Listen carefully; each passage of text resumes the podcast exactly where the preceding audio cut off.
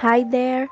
Esse é um podcast feito pelo PIBID de Língua Inglesa da UFVJM para auxiliar você a fazer as atividades do PET do sétimo ano. Eu sou a Tatiane e meus colegas Isabela, Lara e Matheus vamos apresentar os conteúdos para vocês. Neste episódio, vamos trabalhar a semana 2 do PET de inglês, a partir da página 84 e o objetivo é que você enriqueça seu vocabulário sobre o uso do verbo have.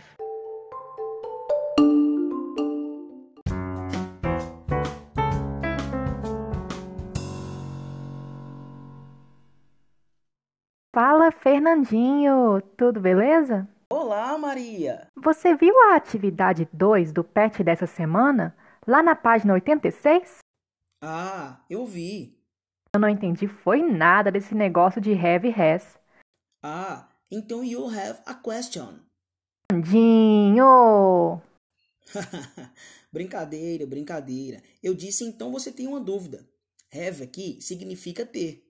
Então, aquela menina nova, a Rachel, você lembra dela? Lembro sim, aquela de fora do país, né? Isso! Ela tem uma caneta rosa.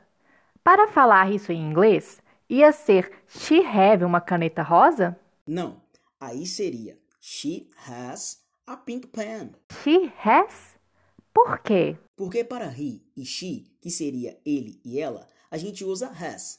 Have, a gente usa para I, you, we e they, que seria eu, você, nós e eles. Por exemplo, I have a blue pen. Ah, então para falar que a gente tem aquele livro novo de inglês, é we have o novo livro de inglês?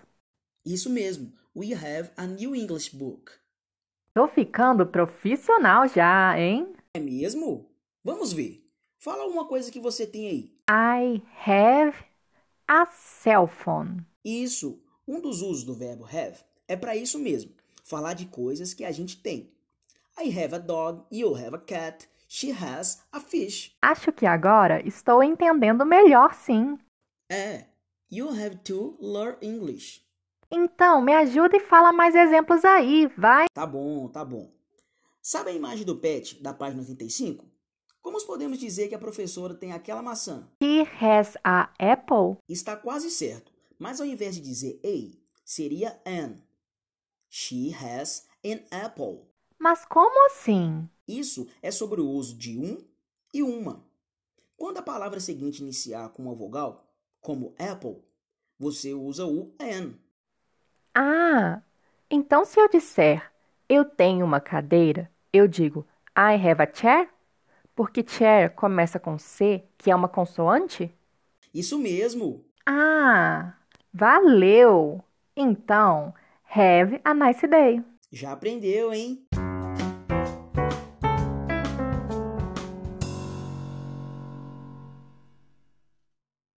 Por hoje é só. Espero que você tenha aprendido novas palavras para dar aquele up no seu inglês. That's it!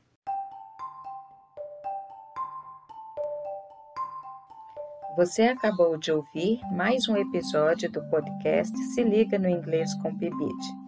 Esta é uma produção de professores e alunos do PIBID Língua Inglesa da UFVJM. Agradecemos pela audiência e aguardamos você nos próximos episódios. Se gostou, compartilhe com seus colegas e amigos.